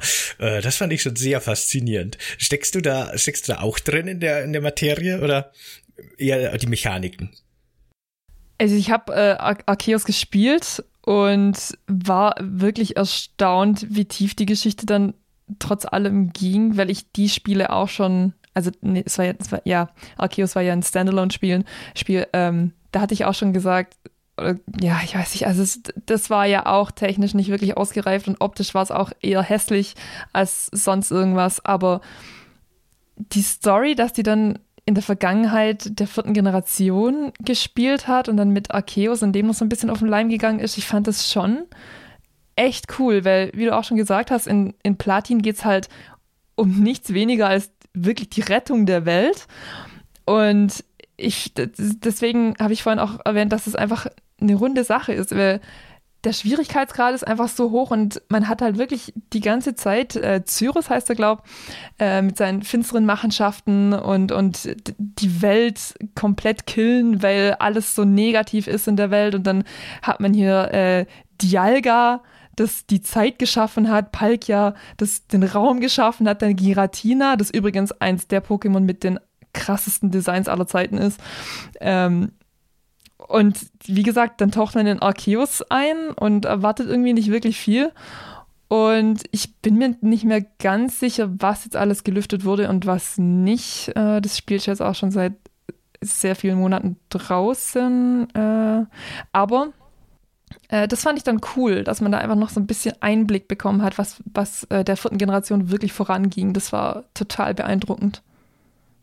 Ich fand das auch total interessant. Im, im Pokémon Wiki habe ich so ein bisschen nachgelesen, dass äh, bei diesem Schöpfungsmythos von Pokémon Platin auch ganz starke christliche Bezüge mit drin sind.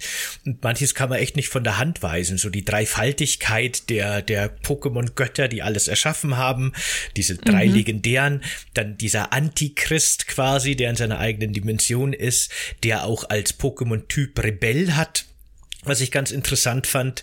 Und das ist jetzt vielleicht ein bisschen farfetched, aber warum nicht? Kann, kann, man so lesen, ne? Der hat anscheinend auch in seiner zweiten Form, die er annehmen kann, irgendwie sechs Rippen, sechs Beine und sechs Augen oder sowas, was dann sechs, sechs, sechs ergeben würde. Weiß ich nicht, ob das jetzt nicht vielleicht ein bisschen too farfetched ist, aber ja, ich war wirklich fasziniert davon, wie deep das Ganze zumindest für mich jetzt, äh, wo ich so von außen drauf blicke, scheint. Keine Ahnung, wie tief es da wirklich noch geht, aber das fand ich schon sehr faszinierend und sehr, sehr witzig auch irgendwie, weil das hätte ich tatsächlich jetzt auch so einem Pokémon-Spiel nicht zugetraut. Ich habe auch Schwarz-Weiß nicht gespielt. Da soll ja die Story auch relativ ernst sogar sein und da geht's auch so ein bisschen mhm. um dieses Dilemma von, darf man Pokémon wirklich überhaupt einsperren und gegeneinander kämpfen lassen und sowas, was ich auch ein super interessantes Thema finde. Ich habe anscheinend leider genau die coolen Pokémon-Teile ausgelassen in meiner persönlichen Historie. Unbedingt nachholen und nicht die Remakes, sondern okay. die Originale. Okay. Okay, gut. Werde ich machen. Jetzt bin ich gerade noch mit, mit meinem äh, Karmesin beschäftigt, aber das schreibe ich auf meine To-Do-Liste, auf meinem Pile of Shame. Oh, Karmesin? Auf jeden Fall. Karmesin hat er äh, als, als ähm, Endgame. Also das, ich weiß nicht, bist du schon durch mit Karmesin? Nee, noch nicht. Ganz durch? Okay, nee, dann will nee. ich auch nichts spoilern, aber das Endgame, nachdem man Champion wird, wow. Habe ich nicht erwartet. Okay. Da haben ja viele Pokémon-Spiele nochmal überraschende Kniffs, ne? War das nicht der, der zweite Teil Silber, in dem man dann die komplette Welt aus dem ersten mhm. nochmal bereisen durfte oder sowas, ne? Deswegen bestes Spiel. Bestes Absolut Spiel, genau cool. deswegen. Absolut cool, ja, auf jeden Fall. Vor allem Tag-Nacht-Wechsel hatte Silber die Edition. Stimmt, ja. Aber das hat Stimmt. jetzt, das haben seitdem ja viele dann gehabt, ne? Ich weiß jetzt gar nicht, hat Pokémon Platin sowas? Äh, ja, ja, ja. Ja. Genau, okay. Aber bei Pokémon Schwert, ist es, Schwert und Schild ist es ja egal. Das ist halt eh viel zu einfach. Da machen sie mit einem Tag-Nacht-Wechsel mir auch nicht im Mund schmackhaft. Ne. Nee, überhaupt nicht. Hatten eigentlich, da bin ich mir jetzt gar nicht sicher, während des Spielens von Pokémon Karmesin hatte ich so im Hinterkopf, dass es mal ein Pokémon-Spiel gab, das an der Realzeit gekoppelt war und wo wirklich nur Nacht war, wenn es bei uns Nacht war und andersrum. Aber ich bin mir gar nicht sicher, ob ich das nicht mit Animal Crossing verwechselt habe jetzt im Nachhinein. Nee, war das nicht sogar die vierte, also ich meine, dass die Pokémon vierte Silberne Generation. ne, mir kommt Ja. mir bekannt vor, nämlich auf jeden Fall. Doch, Aber ich- doch, das gab's. Das war auch unfassbar nervig. Ja, ne? Ich habe immer abends gespielt. Ich konnte immer nur dieselben Pokémon fangen. Was soll das? Und wer spielt bitte Oh, früh morgens? Ja, eben, vor allem, ich kann nicht morgens irgendwie vor der Schule aufstehen, einen Honigbaum einschmieren und dann soll ich vier Stunden später reingucken, um zu, zu sehen, ob es ein Skarabon oder ein Griffel ist, aber da bin ich noch in der Schule. Wie soll das gehen? ja, genau. Das Praktische Bei, mir- bei mir war, dass wir Pokémon Silbern habe ich im Urlaub gespielt und auf der Rückfahrt sind wir halt quasi so abends, nachts gefahren. Ergo konnte ich halt die gesamte Zeit dann nutzen dafür. Oh, das ist cool. Danke nochmal an meine Eltern an der Stelle. Aber äh, Sebastian, wird es jetzt auch eine Lore-Reihe geben zu Pokémon? Interessiert dich das Thema dafür? Ich muss ganz ehrlich sagen, wenn ich nicht wüsste, dass auf meinem Kanal Pokémon komplett floppen würde, da habe ich nicht die Community dafür, würde ich das auf jeden Fall machen. Aber ich bin halt so in meinem Bethesda-Resident Evil Kosmos gefangen. Nicht, dass ich da nicht auch gern drin bin, aber so Abweichungen davon werden meistens eher nicht so gut aufgenommen von der Community leider. Sonst, sonst hätte ich da tatsächlich Bock drauf. Vielleicht muss ich einen neuen Kanal starten, nur Pokémon-Lore. Warum nicht? Hm, Das ist eigentlich echt eine gute Idee. Ich habe noch keinen Channel. Vielleicht sollte ich das starten. Das wäre ganz cool. Da hätte ich richtig Bock drauf. Uh, Ja, warum Uh. nicht? Voll cool. das nehme ich mit. genau, wir sind hier der, der, der, der Brain Tank, der Think Tank sind wir. Gut, wir haben jetzt schon Werbemillionär mit VM und TMs bekommen. Hm. Kriegst du dann den Pokémon Lore Channel? Hm. Sehr gut. Aber wir müssen dann auch noch irgendwas mit Items machen. Oh Gott. Äh, steckst du eigentlich auch, äh, Lea, in der äh, Speedrun äh, oder so Challenge-Community ein bisschen drin oder hast du da schon mal so eine Nuzlocke-Challenge oder irgendwas in der Art gemacht? Das nicht, aber ich bin ein totaler Sucker für die World Championships. Also ich weiß nicht, wie viele Videos ich schon davon konsumiert habe, aber mich fasziniert dieses ganze IV und EV-Training. Also die Pokémon haben ja bestimmte Werte, die sie bei ihrer Geburt, beim Schlüpfen aus dem Ei quasi zugeteilt bekommen. Und da geht es ja dann darum, dass man äh, sich Pokémon heranzüchtet, die die bestmöglichen Werte haben. Und ich finde das immer wieder beeindruckend, mit welchen Strategien die Leute zu diesen Championships kommen. Es gab einen, der ist mal Weltmeister geworden mit einem Pachirisu. Muss man auch können, muss man wollen. Aber er hat es geschafft. Äh, Das kann ich sehr empfehlen zum, zum Anschauen. Das ist extrem spannend. ähm, und ich finde es einfach total cool, sich da dann die Pokémon heranzuzüchten, die einfach von den Werten her so krass überlegen sind. Das ist dann auch immer total cool, wenn man dann gegen FreundInnen kämpft und man halt genau weiß, ja, hier mein, mein, mein Knackrack mit äh, 31 äh, EVs in, äh, keine Ahnung, bei, bei Attacken und dann noch Schwertanz und dann Wutanfall und dann äh, sweept man einmal durch das Team des Freundes durch. Das ist schon ganz witzig. Aber was Speedrun und sowas angeht, also Pokémon Speedrun habe ich, glaube noch nie angeschaut. Also wenn, dann habe ich, ich habe mal eine Challenge gesehen. Small Ant hieß der YouTuber oder Streamer, ich weiß es schon gar nicht mehr. Der hat mal ein Pokémon durch, Pokémon-Spiel durchgespielt mit nur Shiny Pokémon und das war auch richtig witzig anzuschauen. Oh, mhm, kann ich mir vorstellen. eine Nuzlocke habe ich selber noch nie gespielt, würde ich ganz gern mal. Äh, aber Speedrun, wie sieht denn ein Pokémon-Speedrun aus? Ähm, ich finde das wirklich total faszinierend. Ich selber spiele ja Pokémon ziemlich casual. Ich schaue so ein bisschen auf die Pokémon-Typen, dass ich jetzt nicht unbedingt mit meinem Blatt-Pokémon in eine Feuerarena gehe und sowas, ne? Aber ansonsten, was so die Werte angeht, da bin ich eher, schaue ich nicht so tief rein.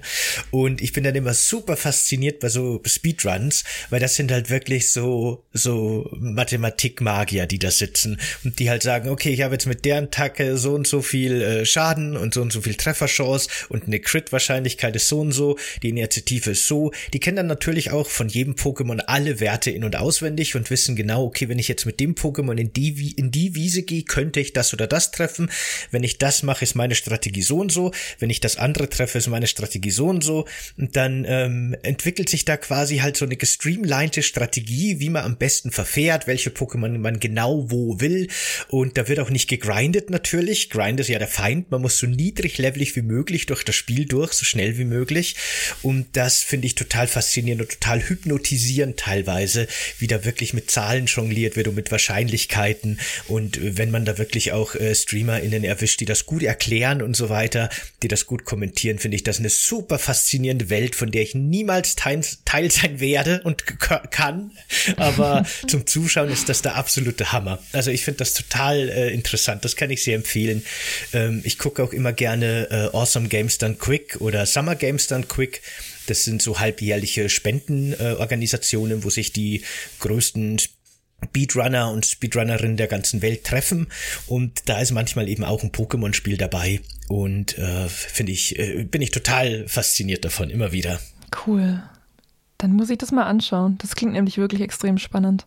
Ja, kann ich wirklich empfehlen. Ist wirklich sehr cool. Und äh, so eine Nuzlocke-Challenge habe ich tatsächlich mal selber gestreamt auch. Und das kann ich dir auch empfehlen. Das gibt so einem Pokémon-Spiel, das man in- und auswendig kennt, nochmal so eine ganz neue äh, Komponente. Zur Erklärung, so eine Nuzlocke-Challenge bedeutet im Grunde, ne, da kann man sich seine Regeln so ein bisschen selber zu hinbiegen. Aber im Kern heißt es immer, man darf nur das erste Pokémon, das man in jedem Gebiet in dem Spiel, in der Spielwelt findet, fangen. Wenn man es versehentlich besiegt, dann ist es weg. Man darf dann kein zweites fangen.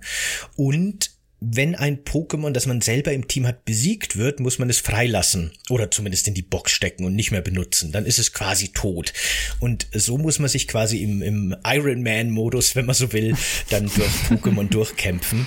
Und da muss man dann plötzlich wirklich schon sehr genau überlegen, auf welchen Kampf man sich einlässt und welches Pokémon man gegen wen in den Kampf schickt, weil es geht halt so schnell ein kritischer Treffer und irgendwie ist plötzlich deine einzige Hoffnung, die du noch hattest, vorbei.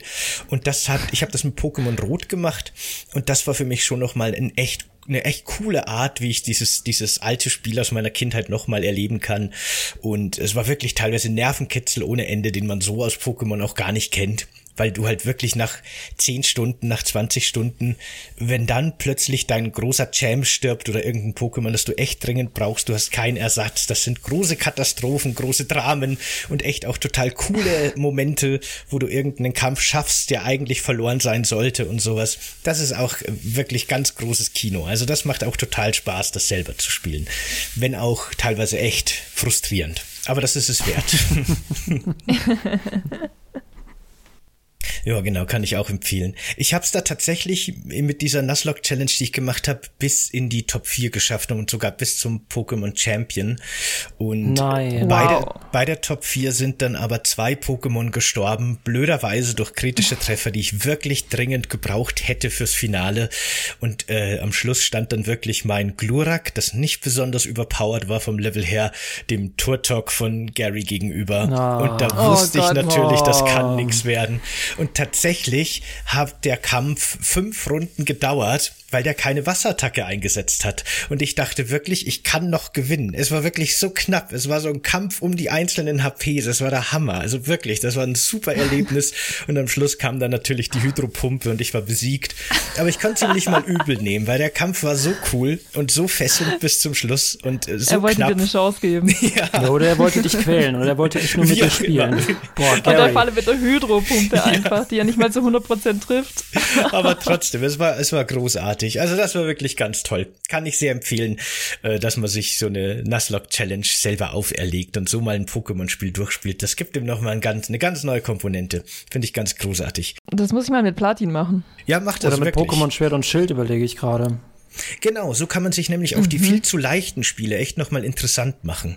So auf jeder Route nur ein Pokémon, wenn es stirbt, dann hast du halt keins in der Route gefangen, dann ist das Team sehr limitiert, man muss dann wirklich über seine taktischen Möglichkeiten nachdenken. Das ist cool. Es gibt im Spiel nochmal ganz, ganz, ganz andere Art zu spielen. Weil ich da die Befürchtung habe, dass Schwert und Schild da das immer sabotiert, indem ich immer, ich immer wieder geheilt werde. Weißt du, dann müsste ich mir noch eine zusätzliche Challenge einbauen, damit ich selbst dieses Heilen irgendwie kompensieren kann. Oder das ist zumindest dann irgendwie weg ausgleichen. Stimmt. Gott, ich klinge echt wie eine Dark Souls Community. Schlimm. Ja, Mai, aber ich finde, man darf auch einfach langsam wieder Ansprüche an die Spiele haben. Also man wurde ja jetzt einfach, keine Ahnung, wie viele Jahre lang immer enttäuscht. Und ich finde, die Zeiten sollten einfach vorbei sein. Man darf jetzt einfach wieder Ansprüche an die Spiele haben. Es ist nicht mehr so wie bei X und Y, wo man einfach wirklich reingehen musste und es einfach ausprobieren musste, weil Pokémon jetzt zum ersten Mal in 3D daherkam. Da war es noch ein bisschen was anderes. Da war es halt so, ja, man muss sich erst dran gewöhnen und so. Aber ich finde mittlerweile, ja, mittlerweile kann man einfach wieder offen sagen, dass die Spiele scheiße sind. Das heißt, das Pokémon nach Pokémon Karmesin wird richtig gut. Ach du Heilige. Ich, ich möchte ja sagen, weil es so mein Wunschtraum ist, aber ich weiß, dass dem nicht so sein wird. Wobei ich ja auch echt sagen muss, also ich hatte wirklich viel Spaß mit Karmesin. Das, das kann ich auch nicht leugnen. Also es ist im Kern schon ein gutes Spiel mit guten Ansätzen, sehr guten Ansätzen eigentlich. Aber die technische und die grafische Komponente, also ich bitte, ich bitte euch, das ist ja eine Zumutung. Und wenn sie das ausgebessert bekommen für die nächste Generation, dann, dann habe ich Hoffnung. Ähm, aber ich weiß nicht, wie groß der Shitstorm, also ob der Shitstorm jetzt groß genug war, ob der jetzt wirklich bei Game Freak angekommen ist oder ob die Verkaufszahlen ja einfach für sich sprechen und Game Freak sich denkt, ja, okay, dann können wir nächstes Jahr ja die nächste Generation raushauen. Hm. Das ist so ein bisschen das Problem, ne? weil das Spiel hat ja innerhalb der ersten drei Tage alle Rekorde gebrochen oder irgendwie so. Schlimm. Ich habe keine Zahlen mehr im Kopf, aber das war ja das Ultra-Erfolg. Ich glaube, das hat wirklich innerhalb von drei Tagen God of War Ragnarök ums Doppelte übertroffen nach einer Woche oder sowas. Also in der Hälfte der Zeit doppelt so viel Verkäufe, wenn mich nicht alles täuscht, oder waren es sogar dreifache, ich weiß es nicht mehr. Also ein irrer Erfolg und dass sich daran großartig was ändert, ist halt fraglich, ne, wenn es so gut funktioniert. Aber ich habe auch das Gefühl, dass in äh, Pokémon Karmesin irgendwie so ein neuer Ansatz steckt, eine neue Formel. Also ich habe das Gefühl, die haben Ja. irgendwie ihre neue Formel gefunden. Das passt jetzt eigentlich. Das ist echt gut und da steckt das Potenzial für ein verdammt gutes Pokémon drin. Und ich habe schon in, in meinem Stream dazu gesagt, ich freue mich schon total auf das Pokémon in zwei, drei Generationen, dass die Formel dann wirklich so perfektioniert. Das wird vielleicht ganz großartig. Aber mal gucken. Man weiß ja nicht. Ich habe parallel kurz nachgeschaut, also die Spiele haben sich drei Tage nach Release über 10 Millionen Mal verkauft. Ah. Und wenn man davon ausgeht, dass jedes für 60 Dollar oder Euro über die Ladentheke ging, dann sind das äh, einfach mal 600 Millionen Dollar am ersten Wochenende. Mhm. Also das ist halt Tagen. schon eine Hausnummer. Ich verstehe es nicht, ne? Aber ich verstehe auch nicht, warum Cyberpunk 2077 erfolgreich war. Aber das sind diese großen Mysterien, die ich niemals lösen werde. Aber gut. Uh, das Spiel, uh, oh, okay, das Fass kann ich jetzt nicht aufmachen, aber Deswegen habe ich mir das Ende aufgespart. dann lass es unkommentiert. Das Ich sag nur so drauf- viel, ich fand das Spiel grandios. Ja. Das glaube ich dir, das glaube ich dir. Das ist nämlich interessant, ob man, es ist tatsächlich, welche Starterkonsole man bei Cyberpunk nimmt, ne? Wenn man mit PS4 eingestiegen ist, dann war es ein Albtraum. Wenn man mit dem PC eingestiegen ist, wird es wahrscheinlich sehr, sehr gut gewesen sein.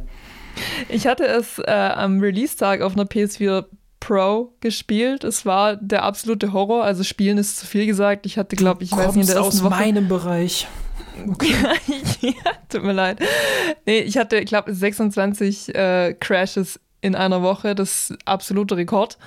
Und habe dann gedacht, okay, ich warte jetzt ein Jahr und dann vielleicht versuche ich es dann auf der PlayStation 5 nochmal.